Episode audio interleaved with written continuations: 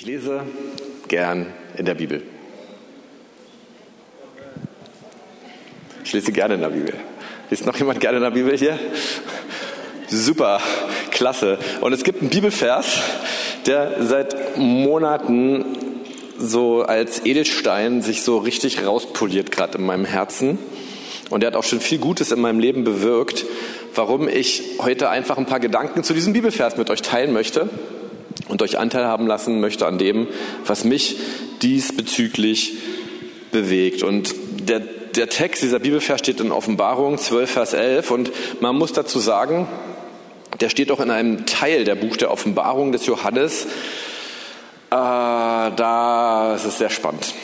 Ich will da gar nicht so tief drauf eingehen. Es geht um den Teufel, den wir überwinden. Es geht da auch um Drachen und Tiere und darauf will ich überhaupt nicht groß eingehen, weil ich will da nicht in Spekulationen landen. Aber Satan hat die Christen angegriffen und wir lesen, wie sie ihn überwunden haben. Offenbarung 12, Vers 11. Ich lese in der Luther-Übersetzung, 84. Und sie haben ihn überwunden durch des Lammes Blut und durch das Wort ihres Zeugnisses und haben ihr Leben nicht geliebt bis hin zum Tod. Das Coole an dieser Stelle ist, dass es ja eine Retroperspektive eigentlich ist. Also es ist zwar in der Zukunft, Johannes hat eine, eine prophetische Schau der letzten Dinge, aber er sagt uns, was in einem bestimmten Zeitpunkt der Kirchengeschichte sozusagen rückblickend das Wichtige war. Nämlich wie die Christen überwunden haben. Und, und ganz ehrlich, so wenn ich die Geschichte früh, äh, diese Bibelstelle früher gelesen habe, dann äh, hatte ich so ein bisschen diesen Impuls so, ehrlich jetzt, das, das sind die beiden Sachen? Was ist denn jetzt mit Gebet? Was ist mit Anbetung? Äh, was ist mit unserem Glauben, mit dem wir am Gott festhalten? Aber es steht da, was da steht, durch das Lammesblut und durch das Wort ihres Zeugnisses. Und auf diese Dinge will ich ein bisschen eingehen, auch nicht vollständig, sondern das, was, was, was mir sehr, was mich sehr gekickt hat tatsächlich. Und das, was hier beschrieben wird, das ist wichtig, ist keine Technik. Das ist nicht etwas, was wir machen und dann haben wir irgendeinen Benefit dadurch, sondern es ist was krass hoch Geistliches, auf den wir unseren Fokus legen sollten. Ich fange mal an. Erstens, sie haben überwunden durch das Blut des Lammes. Und hier kann ich schon gar nicht alle Aspekte bringen, aber ein, der mir sehr wichtig ist, ich kenne mich inzwischen ein bisschen mit Adoption aus. Und es gibt drei Komponenten von Vaterschaft und es ist auch wichtig in Bezug auf Gott, den himmlischen Vater. Erstens, es gibt soziale Vaterschaft. Das heißt, Gott ist unser himmlischer Vater, der wirklich für uns da ist, der für uns sorgt, der, der schützt, dessen Nähe wir spüren und der einfach der ist, der da ist. Das ist soziale Vaterschaft und das ist tatsächlich auch der wichtigste Aspekt von Vaterschaft überhaupt. Der zweite Punkt ist die rechtliche Vaterschaft. Wir sind wirklich von Gott adoptiert und wir sind seine rechtlichen Erben, weil er uns das Erbe gegeben hat, weil er gesagt hat, ich gebe euch das. Alles, was Gott gehört, gibt er uns mit zum Erbe. Das ist großartig. Und der dritte Punkt, die Blutlinie. Und hier kommt das Blut des Lammes in einer besonderen Art und Weise ins Spiel. Ich will mal einen Bibelvers lesen. 1. Korinther 15, die Verse 45 und 46. Sagt Paulus, so steht auch geschrieben, der erste Mensch Adam wurde zu einer lebendigen Seele.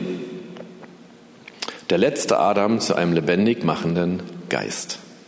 Aber nicht das Geistliche ist das Erste, sondern das Natürliche. Danach kommt das des himmlischen Vaters. Als wir zu Pfingsten, ich glaube, das war jetzt vor drei, vier Wochen, haben meine Frau und ich das, das Zeugnis erzählt, wie, wie Gott unseren Sohn zu uns gebracht hat. Wir haben ihn adoptiert. Und als wir fertig waren, kam eine ganz liebe Freundin auf uns zu, die auch sehr erfahren ist im ganzen Bereich von Pädagogik und Erziehung. Und ihr war etwas sehr wichtig, uns zu sagen. Und das, das hat für mich in einer Art und Weise nochmal etwas zusammengefasst, was ich, was ich dir heute weitergeben will. Sie meinte, das ist ganz großartig, dass ihr euer Kind adoptiert habt. Aber was noch viel kostbarer ist, weil es gar nicht immer passiert, ist, dass euer Kind euch adoptiert hat. Dass euer Kind euch wirklich als Vater und Mutter sieht. Und jetzt gehen wir mal wieder zurück zu Gott. Es ist, glaube ich, uns allen theologisch total klar, dass Gott unser himmlischer Vater ist. Aber hast du ihn auch adoptiert? Hast du ihn auch als deinen Vater adoptiert und hast dich voll darauf eingelassen, dass mehr als alles andere auf dieser Welt, im Universum, der himmlische Vater dein Vater ist? Und das, das Krasse ist, warum ich dir diese Frage stelle, ist, ich hatte ja diesen Text eben, Gott hat es wirklich geschafft, Gott ist Geist, also Gott kann uns nicht in eine natürliche Blutlinie reinbringen, weil er hat sie nicht, er ist Geist. Aber Jesus hat dadurch, dass er sein Blut vergossen hat, diese natürliche Blutlinie für uns beendet, sodass wir in die geistliche Blutlinie des himmlischen Vaters eintreten dürfen. Ist verstanden? Wir dürfen dadurch, dass Jesus sein natürliches Blut für uns vergossen hat und dadurch, dass dieses Blut über uns kommt, adoptiert Gott uns auch durch seine geistliche Blutlinie. Seine perfekte Adoption. In allen drei Teilen von Vaterschaft adoptiert Gott uns. Sogar in diesem Teil, den man im Natürlichen mit einer Adoption natürlich schwer hinkriegt. Aber auch Gott macht es hier. Er hat wirklich eine perfekte Adoption für dich vorbereitet, sodass er wirklich in allen Aspekten komplett dein Vater ist. Und ganz ehrlich, die Blutlinie ist nicht das Wichtigste. Das Wichtigste ist der Vater, der da ist. Aber jeder, der sich mit Pflegekindern auskennt, der sich mit Adoptivkindern auskennt, weiß, dass es, auch wenn man ein Kind adoptiert, dass es immer noch etwas in diesem Kind gibt, was es mitgebracht hat, was man nicht kennt. Durch das Blut. Und das ist bei unserem himmlischen Vater nicht so. Das ist eine perfekte Adoption. Und jetzt will ich dich fragen, hast du Gott auch so adoptiert? Ist das für dich ein Fokus, dass du weißt, ich bin durch das Blut des Lammes so von Gott adoptiert, dass ich mich hundertprozentig auf ihn verlassen will, mich bei ihm bergen möchte und weiß, nichts in meinen Gedanken, nichts in meiner Prägung, nichts, was ich jemals erlebt habe, nichts, was in mir alles komisch und kaputt ist, kann mich von diesem himmlischen Vater trennen. Wie wir es eben auch im prophetischen Wort und von Sissi am Anfang gehört haben. Ich glaube, das ist kein Zufall, dass das Gott so arrangiert. Das ist etwas großartig. Und das ist ehrlich gesagt so der Kern meines geistlichen Hungers. Ich will es jetzt nicht gegen Sohn und Heiligen Geist ausspielen, ganz im Gegenteil. Das gehört alles zusammen. Aber ich will diesen Aspekt heute betonen. Den Vater der Herrlichkeit immer wieder zu erleben und sogar als jemand zu erleben, der sich hundertprozentig zu dir stellt. Hundertprozentig. Hat keinen Aspekt ausgelassen. Und ihr Lieben, das sind so die Erfahrungen, die ich gerne mache und genieße, wenn ich nachts im Bett lege. Ich habe großartigerweise einen Sohn, der nachts immer aufweckt und mich dann aufweckt. Und ich feiere das inzwischen schon, weil es ist genau die Zeit, wo, wenn ich dann wach bin, ich nachts sage, okay, Vater, Vater im Himmel, lass uns reden. Und er kommt und er ist da mit seiner Herrlichkeit. Und ich berge mich dann genau mit dem, was ich eben gesagt habe, erstmal so in seiner Nähe. Und ihr Lieben, ich, ich weiß nicht, wie ich das mit Worten transportieren kann, aber ich bringe es, weil es wichtig ist, damit wir den Teufel überwinden. Dass wir so ganz tief in uns diese Ruhe haben und wissen, zu wem wir gehören.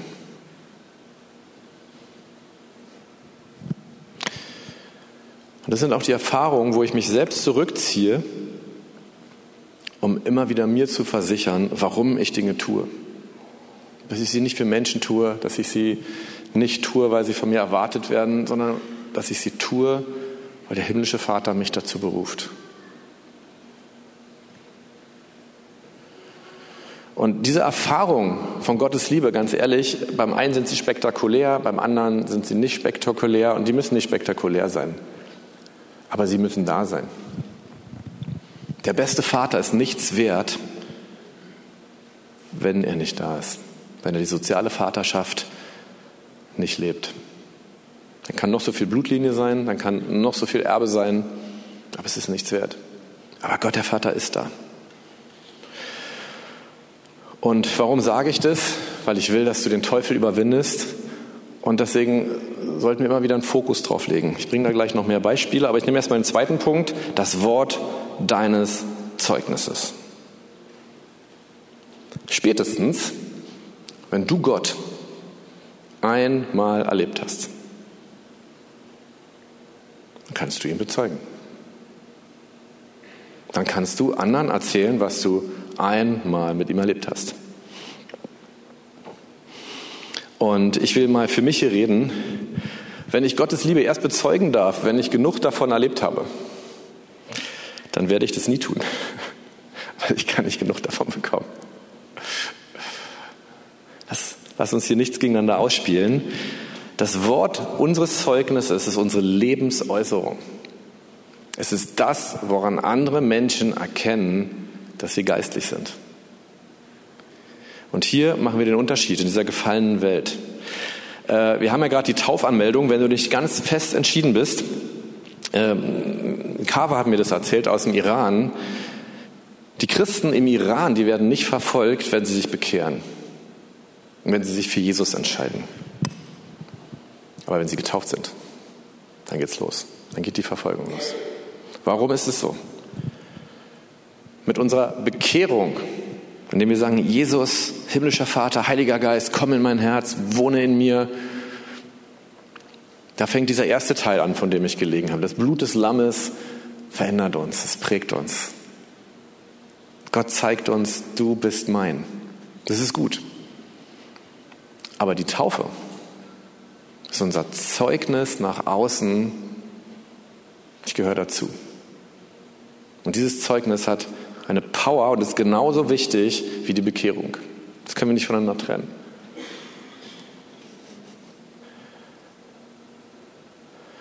Paulus bringt es in einem sehr schönen Vers zum Ausdruck, 1. Korinther 1, Vers 18. Denn das Wort vom Kreuz ist eine Torheit denen, die verloren gehen. Uns aber, die wir gerettet werden, es ist eine Gotteskraft. Es ist nicht das, was Jesus nur am Kreuz gemacht hat, es ist das Wort vom Kreuz. Und Paulus schreibt es in einer Zeit, 1. Korinther, da sind die Evangelien als Wort Gottes noch nicht mal geschrieben oder zumindest waren sie noch nicht so publik, äh, dass jeder sie hatte. Das Wort vom Kreuz war das Zeugnis der einzelnen Christen, wie sie den Christus, den Jesus, ihren Retter bezeugt haben. Wie gesagt haben, ich glaube an den, ich habe ihn erlebt. Und es ist interessanterweise uns aber ist es eine Gotteskraft. Dieses Wort, was wir geben, ist nicht eine Gotteskraft für die, die es hören, es ist für die, die es geben, eine Gotteskraft. Für die, die wir errettet werden. Natürlich dann auch für die, die sagen, ich will auch errettet werden.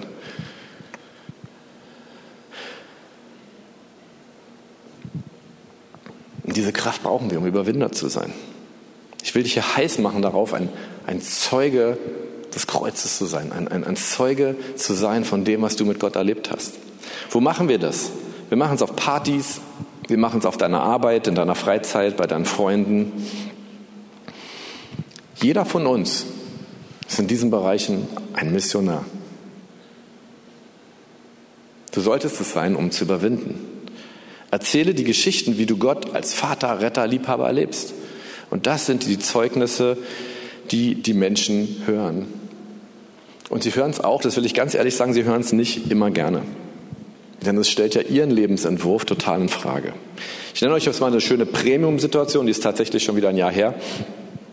Ich war auf einer Geburtstagsparty eines Freundes und dann sprach mich ein Nachbar meines Freundes an. Inzwischen ist er umgezogen. Aber er sprach mich an und sagte, sag mal, äh, ich habe ja gemerkt, hier sind ein paar Christen auf der Party. Und jetzt erzähl mal, was, was erlebst du mit Gott? Also ich will jetzt nicht die Regeln hören, ich will jetzt da irgendwie nichts. Erzähl mir, was erlebst du wirklich mit Gott?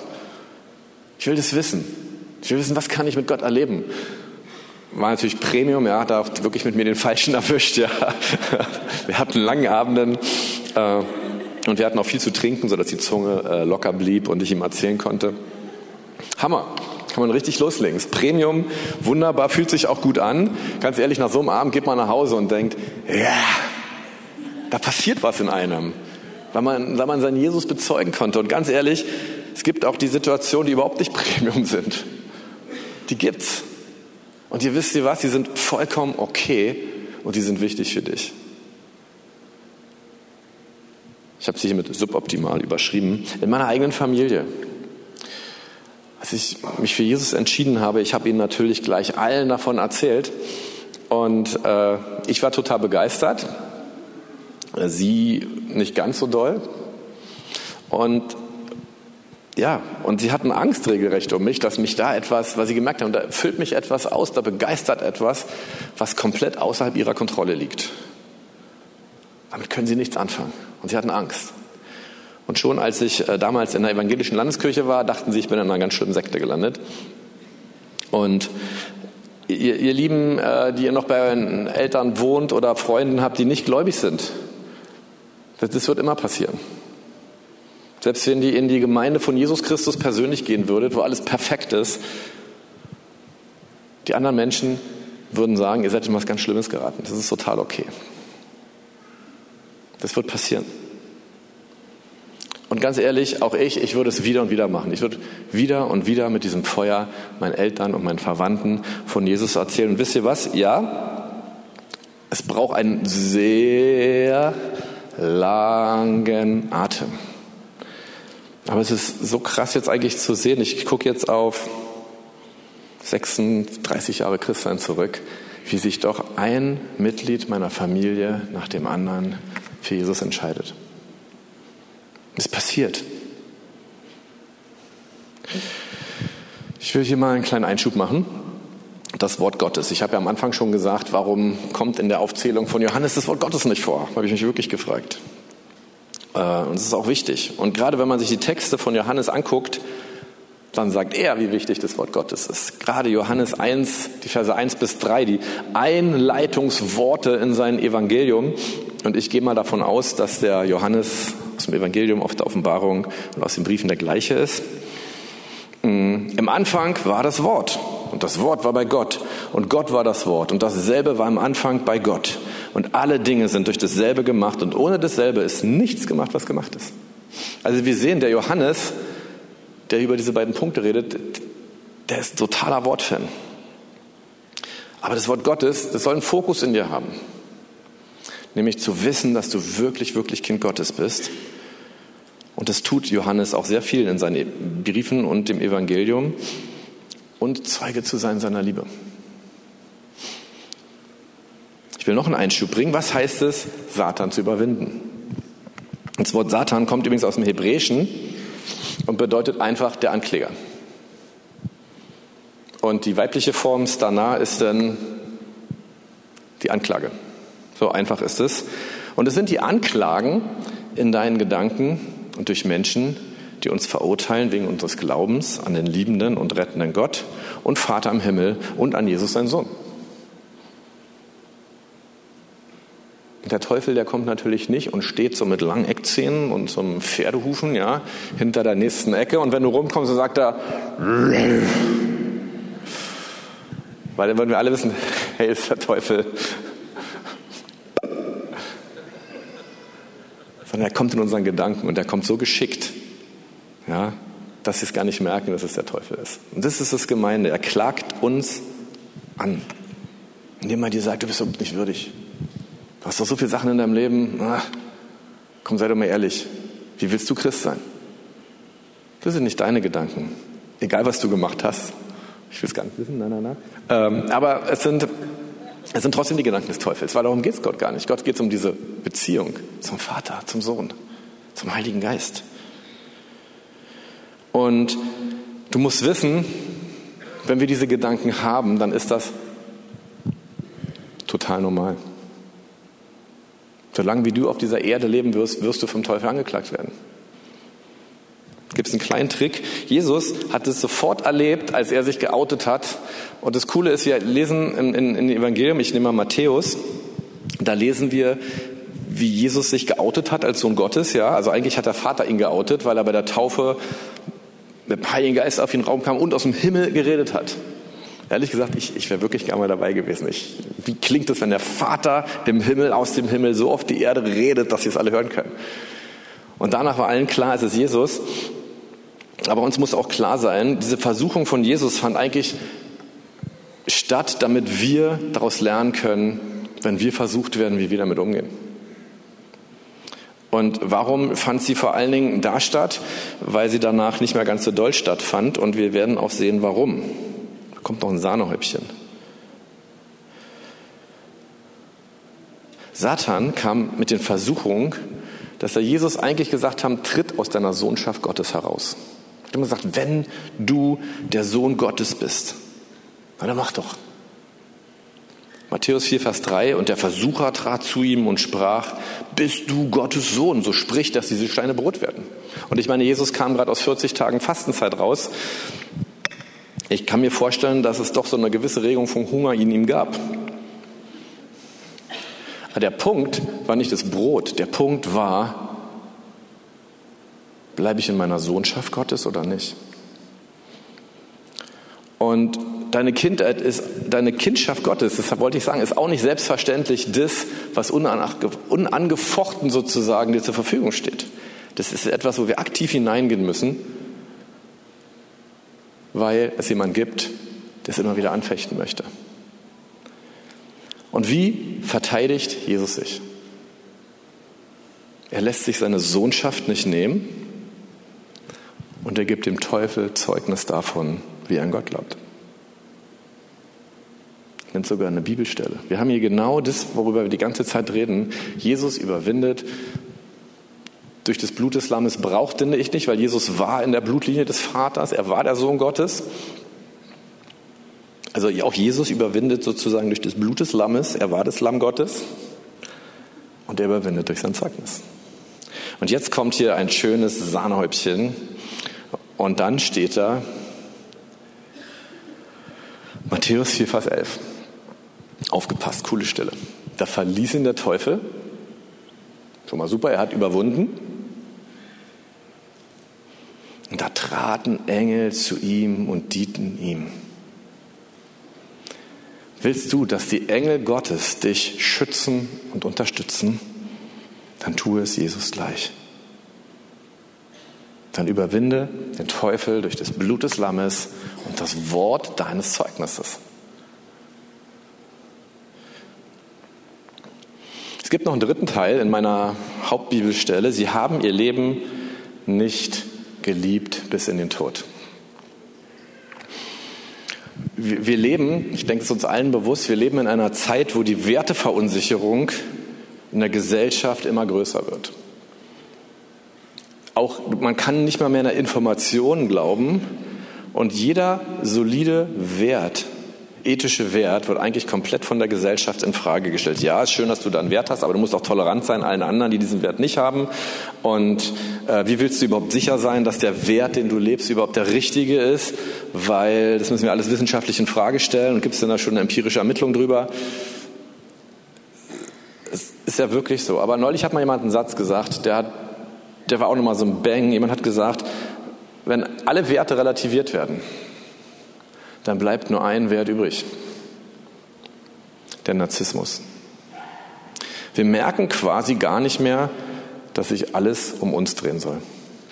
Wir merken gar nicht mehr, dass wir total egoistisch alle werden. Warum? Weil wir keine Werte mehr haben, an denen wir es messen können. Ob das im Internet ist und ich irgendwelchen, also ich nicht, aber wenn man dann irgendwelche Hate-Posts macht, da ist gar kein ethisches Gefühl mehr, was ich mit sowas anrichte ist gar kein Gefühl mehr da, was man mit seinen Worten anrichtet, wenn man denkt, ich habe aber ein Recht dazu, weil ich freie Meinungsäußerungen und überhaupt und ich darf das, weil ich und meine Rechte. Aber darum geht es nicht. Wo merkt nun deine Umgebung dran, dass du Christ bist und kein Egoist? Woran merkt deine Umgebung, dass du Christ bist und kein Egoist? Daran, dass du nicht nur an dich denkst. Dass du das Zeugnis deiner Gottesbeziehung ihnen bringst und sie merken, da ist eine Komponente drin, da sind Werte drin, die kennen sie nicht. Und tatsächlich, jetzt, jetzt drehe ich das Ganze, was ich sage, mal ein kleines bisschen, damit ihr wisst, worauf ich hinaus wollte. Wir haben ja auch eine riesengroße Werteverunsicherung bei den Christen der westlichen Welt. Das seid ihr und das bin ich. Du nicht, Karl. Schatz. Das ist mein Freund, ja, ich darf das sagen. Du bist es jetzt auch, Karl. Wir trauen uns häufig zu wenig, ein fundamentalistisches Zeugnis abzulegen, dass wir an einen Gott glauben, der vor 2000 Jahren in einem Buch beschrieben wird. Ist doch voll oldschool, oder? Ist überhaupt nicht, nicht mehr innen, oder? Vollkommen unwissenschaftlich. Hatten die Leute überhaupt einen Doktor, die den geschrieben haben? Und es ist, ist wirklich so verrückt, dass wir uns klar machen müssen, es ist der Gott, den ich erlebe. Es ist der Gott, der über jeder Wissenschaft steht. Und es ist mein Gott. Und ich stehe dazu. Und ups. Und diesen Wert habe ich. Und wenn wir nur das tun, wenn wir dieses Zeugnis ablegen, passiert auch tatsächlich was. Es ist nämlich etwas Großartiges. Wenn wir Gott suchen, dann müssen wir weg von uns schauen, von unseren Wertvorstellungen auf seine. Weg von den ethischen Regeln der Gesellschaft hin zu Gottes Verhaltensregeln. Auch wenn sie der Gesellschaft total entgegenstehen. Ich nehme mal ein paar Stichworte. Ehrlichkeit. Da fängt es schon an. Wer sagt mir denn, dass ich ehrlich sein muss? Wenn Gott nicht sagt, du sollst nicht lügen. Ja, ganz ehrlich, wenn es mir einen Vorteil bringt, merkt doch keiner, oder? Da fängt es schon an. Sexualethik. Die Probleme, die die Gemeinde vor 2000 Jahren hatte, dass die Gesellschaft draußen eine sehr andere Sexualethik hatte als die Gemeinde, da hat sich an der Gesellschaft nichts verändert. Nur bei den Christen hat sich eine Menge verändert. Dass sie nämlich nicht mehr eins sind in unserer Sexualethik. Fundamentale Werte. Dass du sagst, mir ist ein Wert so wichtig, dass ich über den nicht diskutiere. Das ist vollkommen intolerant. Ja. Aber wenn Gott sagt, dass dieser Wert richtig ist, dann nehme ich den als richtig. Das sind seine Wertevorstellungen. Und so hat Jesus es auch gemacht. Matthäus 10, 32, 33. Jeder nun, der sich zu mir bekennt vor den Menschen, da, der Zeugnis gibt vor den Menschen, der sagt, an wen er glaubt, zu dem werde auch ich mich bekennen vor meinem Vater im Himmel. Ich will euch hier diese Kraft des Zeugnisses bringen. Wer mich aber verleugnet vor den Menschen, den werde auch ich verleugnen vor meinem Vater im Himmel. Gott stellt sich zu denen, die Zeugnis geben. Und er braucht ein Zeugnis, damit er sich zu dir stellen kann. Gott braucht dein Zeugnis, damit er sich zu dir stellen kann.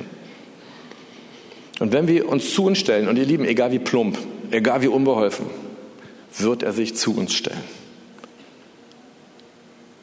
Und wir machen es ohne andere zu richten. Und das werden andere sehen. Und wir haben die Engel im Himmel, die uns dienen. Das ist etwas ziemlich Powerfules, um es mal auf Deutsch zu sagen. Wenn wir in der Gesellschaft wieder klar zu Jesus stehen, verändert sich was in uns. Ob sich in der Gesellschaft was verändert, ob die unser Zeugnis annimmt oder nicht, das ist überhaupt nicht in unserer Entscheidungsmacht. Das ist überhaupt nicht in unserem Radius, aber es verändert sich etwas in uns. Und ich habe ehrlich gesagt auch für mich den, den Zusammenhang zwischen auch meinem Hunger an anderen von Gott zu erzählen und der Fähigkeit, Engel zu sehen. Ich habe diesen, diesen Zusammenhang lange Zeit nicht erkannt. Aber spätestens, wenn du Engel sehen willst, erzähl anderen von dem, was du mit Gott erlebst. Und das Coole ist ja für mich, äh, ich, ich hatte ich hatte ja Premium. Ja. Ich konnte an einer Bibelschule, wie lange, Matze, war das? Acht Jahre lang habe ich da geleitet. Acht Jahre mit Matthias. Wir haben quasi jeden Morgen Anbetung zusammen gemacht, vier Tage die Woche. Und wir haben diese Zeugnisse gegeben. Wir haben anderen geholfen, wirklich in dieses Übernatürliche hineinzugehen. Aber das hat nicht nur was mit den Bibelschülern gemacht, das hat was mit mir gemacht. Ich feiere diese Zeit, wir feiern diese Zeit bis heute und also ich vermisse sie zumindest richtig, richtig doll. Du bist geliebtes Kind Gottes. Du bist ein Missionar in deiner Familie, deiner Freizeit und deiner Arbeit. Du hast einen übernatürlichen Dienst der Engel, vielleicht weißt du es noch nicht weil du den Schalter noch nicht umgelegt hast und du bist ein Überwinder des Teufels. Ihr Lieben, das war schon mein Wort für heute. Ich habe mir einen besonderen Reaktionsteil ausgedacht. Und zwar die Band darf schon mal nach vorne kommen. Und ich werde auch gleich beten. Ich bete erstmal und dann sage ich euch, äh, wie ich mir den Reaktionsteil vorstelle. Der ist für den einen oder anderen vielleicht ein bisschen herausfordernd, aber ich will dich herausfordern. Jesus, ich danke dir, dass wir den Teufel überwunden haben, wenn wir ja, durch das Blut des Lammes und durch das Wort unseres Zeugnisses, Herr. Und Jesus, wir dürfen es auch von dir lernen, dass wir, ja, dass wir uns unsere Sohnschaft nicht mehr nehmen lassen. Das war das, was, was deine drei Jahre auf dieser Erde ausgezeichnet haben. Du wusstest ja, du bist. Das wollen wir jetzt auch. Und Vater im Himmel, wir wollen sagen, dass wir dich adoptieren wollen. Nicht nur du uns, sondern wir wollen sagen, du bist mehr unser Vater als der Vater unserer Blutlinie, der Vater, was auch immer. Du bist unser Vater, in dem wir uns bergen wollen, der uns total definieren und ausmachen soll. Und danke Jesus, dass du dafür einen Preis bezahlt hast, dass du gestorben bist, dein Blut vergossen hast am Kreuz damit wir wirklich auch in die Gemeinschaft mit Gott, mit dir, mit dem Vater, mit dem Heiligen Geist hineinkommen dürfen. Und Herr, wir wollen den Fokus darauf legen, wirklich in unserem Leben immer wieder zu gucken, was erlebe ich mit Gott. Und genau diese Dinge zu nehmen und anderen zu erzählen. Zur Zeit und zur Unzeit, ob sie es hören wollen oder nicht. Hoffentlich weise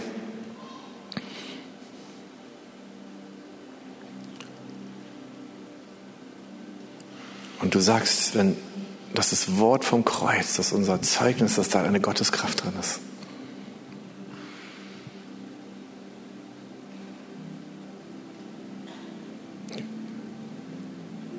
Jesus, wir danken dir. Wir wollen, dass dein Erlösungswerk heute Morgen unter uns spürbar, erlebbar wird. Und du willst es nicht einfach auf uns raufpacken. Du willst, du willst, dass wir einen Anteil haben ein Anteil, mit dem wir sagen, Jesus, wir glauben. Wir wollen das.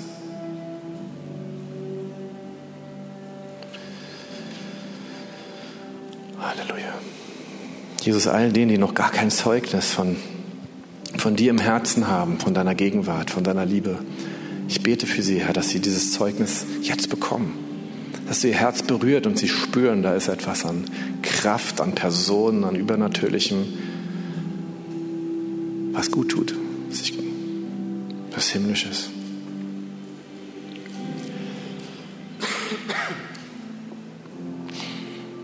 Danke, Jesus. Und ich bete, dass diese Worte, diese Predigt auch dazu führt, Herr, dass wir als Gemeinde neu aufstehen mit einem neuen Zeugnis in dieser Gesellschaft, die auf unsere Zeugnisse nur so wartet.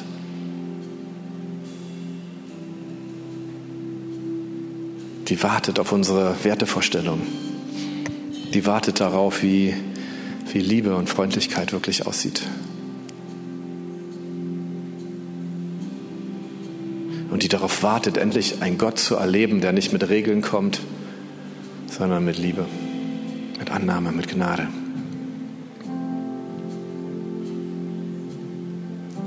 Halleluja.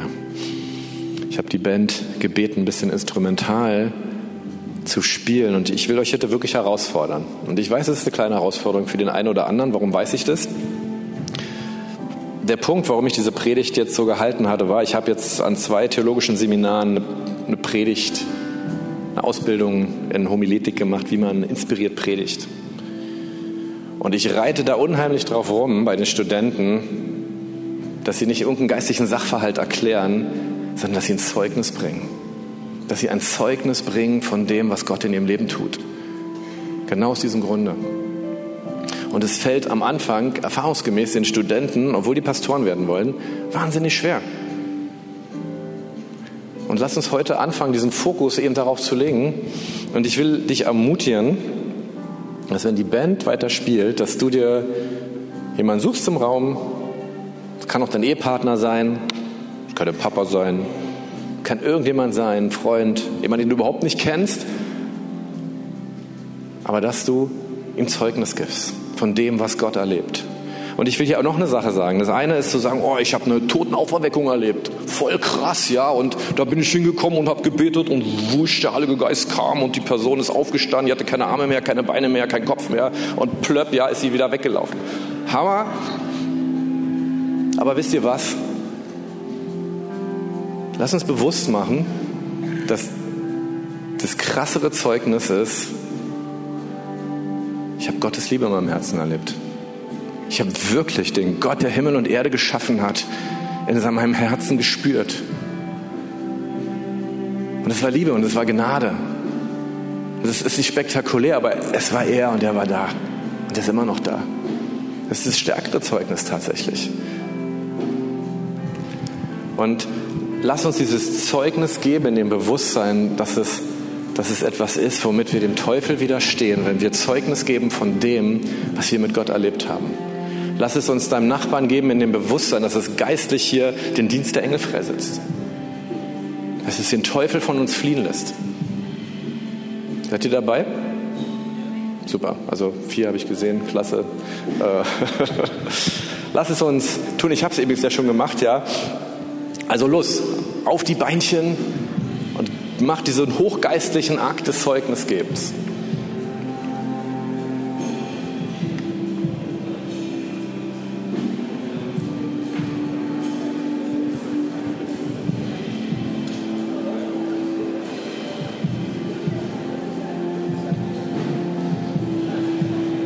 Super, sieht gut aus.